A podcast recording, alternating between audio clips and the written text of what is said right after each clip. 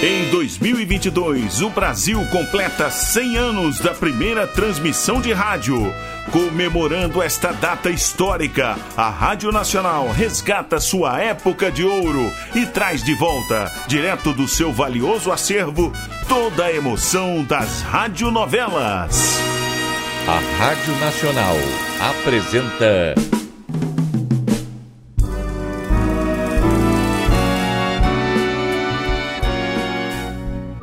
A Vidente e o Vigarista. Roteiro original de Amaral Gurgel.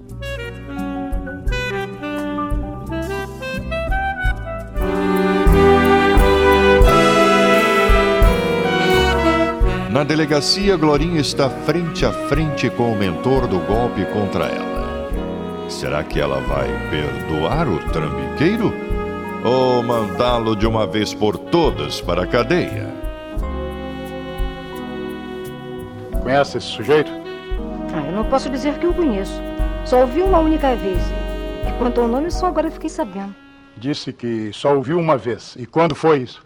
Naquela manhã em que avançou para mim e a Lindaura com uma faca na mão. Sei. Na ocasião me pareceu perigoso, porque encostou a faca em meu pescoço. Mas agora, poxa, magro desse jeito, com essa cara de fome, dá até pena. Olha, sem a faca, acho que até eu seria capaz de bater nele. Que vexame. Por favor, conte-nos como tudo aconteceu, viu? A Lindaura já não contou tudo, doutor? É, contou-nos, mas a maneira dela. Eu creio que com um pouco de exagero, sabe? Eu gostaria de ouvir a sua versão, já que foi a mais visada pelo assaltante. Bom, esse cara aí veio pro nosso lado. Sei. Eu pensei que viesse com a história de sempre, né? Acabava de sair do hospital, tava querendo comer, queria ajuda. Eu nunca pedi esmola, moço. Cale-se, rapaz. Desculpa se eu te ofendi, China. Tô só dizendo o que eu pensei. Bom, mas quando ele chegou, foi logo avisando que era um assalto. E se a Lindau estivesse com um guarda-chuva na mão, né, ele cuidava o assunto na hora. Mas o guarda-chuva estava na sacola, ela, ela demorou. E esse cara encostou a faca no meu pescoço. Mas eu não ia te machucar, pequena. Quem é que teria coragem de machucar uma coisinha tão bonita assim? Obrigada, China. Bom, bom. E depois? Eu tinha me encontrado com o Ernesto fazia pouco tempo. Ele se despediu e já devia estar indo para a casa do professor. Mas eu não sei como adivinhou que a gente estava em apuros. Chegou correndo e foi logo incestando o mocinho. Tá vendo, doutor? Tá vendo? Foi ele que me agrediu primeiro. Foi legítima defesa. Ah, foi legítima defesa, né? Ah, eu vi aquele cara forte me batendo. Essa mocinha pulou nas minhas costas. A velha resolveu jogar sinuca com guarda-chuva na minha barriga. Eu só queria fugir, né? Mostrei a faca só pra assustar. Mas ele avançou pra cima de mim e se enfiou na faca. Ah, então foi ele o culpado, não é? Por que, que você não aguenta o tranco, hein, China? Bom, e, e depois? Depois ele começou a chamar pelo companheiro. Sabe o nome do companheiro? Hum, Ele só chamava pelo Tavinho. Acho que é, que é Otávio, mas eu não tenho certeza não, senhor. A Lindaura viu um outro sujeito correndo e botou a boca no mundo. Aí seguraram os dois. Eu fiquei junto do Ernesto, que estava muito ferido. Alguém pediu uma ambulância e eu fui com o Ernesto até o hospital. É, é só o que eu sei, doutor. Obrigado, moça. Tu é mesmo legal, hein? Só contou a verdade, se aumentar minha culpa. Que marca de cigarros você fuma, Ah, China? o que me dão. Qualquer história peito tá bom. Tudo bem, eu mandarei um pacote de cigarros para você, China. Obrigado, moça. E, e me perdoa a desgraça que eu fiz com seu namorado. Não, ele não é meu namorado, não. Ah, eu pensei, me desculpa, hein? Leve esse cabra embora, guarda, e traga o outro. Ah, Um momento, doutor, por favor. Eu só quero dar um aviso pra essa moça. Olha, não faça ameaças que vai se dar mal, hein? Não é ameaça, doutor. Ô, moça, eu tô arrependido da besteira que eu fiz, né? E uma coisa eu lhe digo. Eu não sei quanto tempo vou ficar na sombra. Mas um dia eu vou sair. E se me encontrar, pode saber que eu sou teu, hein? Se qualquer malandro me aborrecer, chama por mim que eu vou te defender. Leve, leve, e mande entrar o outro. Dá até pena ver um sujeito como esse nessa vida. É, todos eles nos dão pena, sabe? Sabem se fingir de bonzinhos quando estão presos. Mas em liberdade. Hum, aí está. Conhece este moço, senhorita Glória? Apenas de vista. Onde e quando viu este sujeito? A primeira vez foi no ônibus em que vim para São Paulo. Ele sentou-se ao meu lado. E não puxou conversa? Bem, disse apenas que existiam muitos lugares vagos no ônibus e perguntou se podia sentar-se ali. Eu respondi que se aquela era a poltrona que comprou, não precisava me pedir licença. Apenas isso? Ah, depois falou que era supersticioso, que fazia questão de viajar na poltrona número 5. Aí eu percebi logo que era papo furado e não dei mais atenção a ele. Sei. E durante a viagem ele tentou lhe falar novamente? Não, não, senhor. Abriu uma pasta de executivo e começou a olhar papéis. Pensei que fosse um viajante comercial e não liguei. Sei, sei. Encontrou uma segunda vez? Ah, não foi bem um encontro. Estávamos na fila esperando um ônibus urbano e o China, o rapaz que saiu há pouco, chegou tratando de doutor e dizendo que a oficina ainda não tinha aprontado o carro. Ele começou a bronquear e percebemos logo que queria chamar a atenção de todos. Pensei que fosse um novo rico e não liguei. Ao entrarmos no ônibus, ele estava sentado. Minha mãe estava viajando em pé e ele levantou-se e ofereceu-lhe o lugar. Sei. Importunou? Não, não, senhor. Fui com a Lindaura para os fundos do ônibus e ele ficou na frente, saltando três pontos depois. E só hoje torno a vê-lo. Nega alguma coisa do que disse a senhorita? Não, senhor. Reconhece então que a estava seguindo, né? Claro. Eu já lhe disse tudo isso, doutor. E como pode ver, ela não me faz nenhuma acusação. Concorda então que a seguiu para preparar o assalto. Mas eu já disse que não preparei nenhum assalto, delegado. Eu não sou nenhum idiota. Eu não iria perder tempo para tirar-lhe os poucos níqueis que levasse na carteira um anelzinho michuruca. Olha que michuruca é a tua avó, viu? Desculpe, senhorita, eu não quis ofendê-la. Hum. Mas é que eu estou preso injustamente e cansado de responder a tantas perguntas. Tantos crimes violentos todos os dias e o delegado a perder tempo com um caso banal. Banal? Um grande artista quase morreu, ainda está no hospital, sofrendo além das dores físicas, um prejuízo enorme, pois os seus concertos foram cancelados. Ah, mas eu nada tive a ver com o caso. Foi o China, aquele maluco, que fez a sujeirada toda. A seu mandado. Eu não mandei ferir ninguém. Mas mandou que ele assaltasse as duas mulheres sabendo que ele portava uma arma. Ah, eu já expliquei. Eu só queria que ele fingisse o assalto para que eu chegasse na hora e pudesse enxotá-lo. Eu queria que me vissem como herói. Desculpe, doutor, mas eu acho que devem mandar esse sujeito para um exame psiquiátrico. É, ele não regula bem da bola, não. Nenhuma criança poderia ter um raciocínio tão primário como esse. Estamos apresentando A Vidente e o Vigarista. Em comemoração aos 100 anos da primeira transmissão de rádio no Brasil, a Rádio Nacional traz direto de seu acervo histórico a época de ouro das radionovelas. Quer ouvir este ou algum capítulo anterior da nossa radionovela? Acesse nosso podcast, A Vidente e o Vigarista, no Spotify.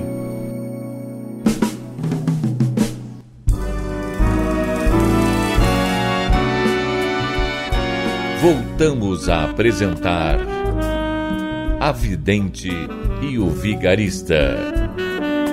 Você quer contar à senhorita por que a seguiu e por que preparou essa farsa toda? O senhor já sabe, né? Mas ela ainda não sabe. Ai, estou curiosa. Eu sou excessivamente romântico, senhorita.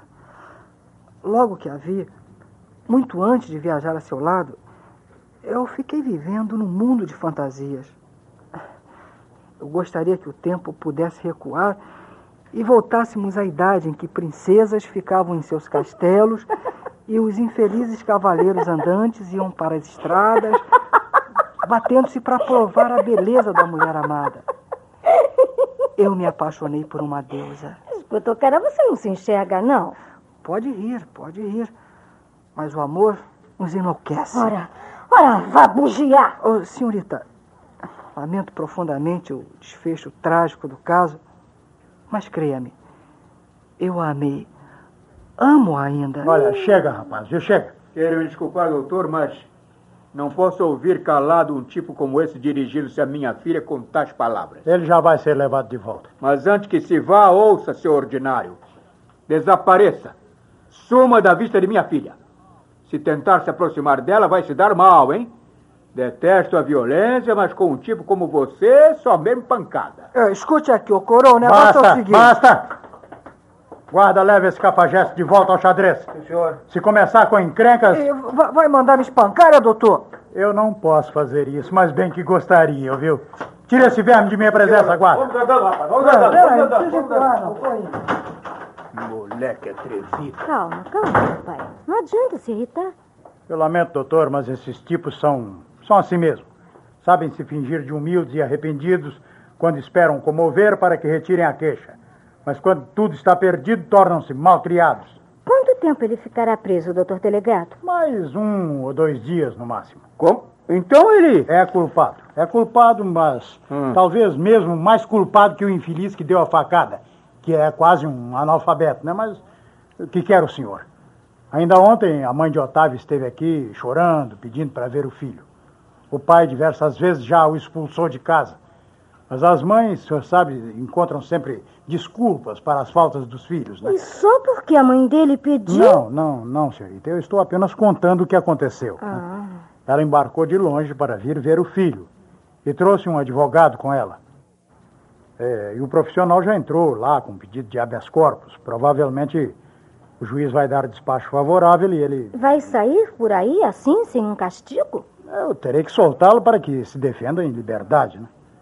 O advogado virá com o argumento de que o rapaz trabalha, que, que pretende se matricular numa faculdade, que foi apenas uma loucura de sua pouca idade. Pouca idade? Esse sujeito deve estar com uns 25 anos. É, vai completar 25, sim. Ah, Diante dos argumentos da defesa, o juiz terá que dar a pena mínima, né? Seis meses, um ano no máximo, e com direito a sursi.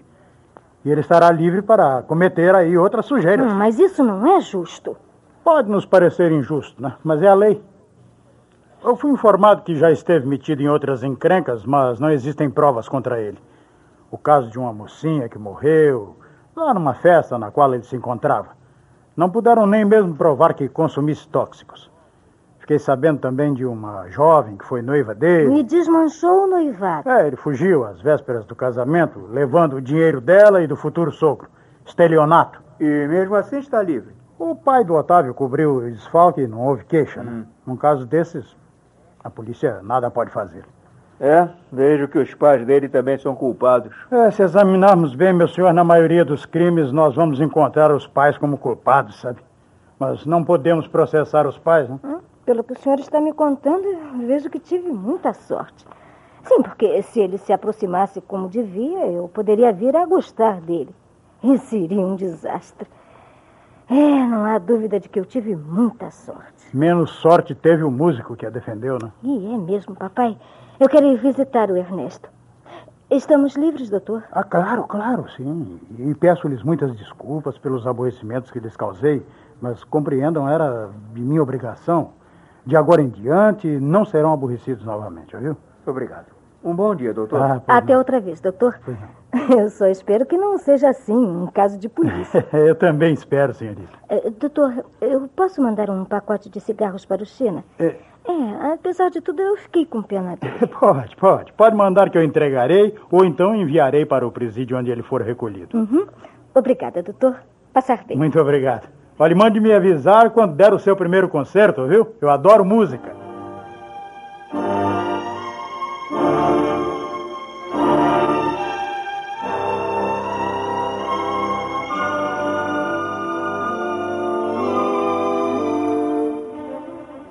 E então, como foi na delegacia? Tudo bem, Júlia. O delegado só queria fazer umas perguntas à Glorinha. Vai ser o maior barato. Como é? Ah, então, mamãe. Agora eu já posso dizer que eu tive um caso na polícia. Um fotógrafo que estava lá tirou o meu retrato. Mamãe, eu tô ficando célebre. Triste celebridade, hein? Bom, mas vamos subir para visitar o rapaz. A Rádio Nacional apresentou. A Vidente e o Vigarista. Roteiro original de Amaral Gurgel.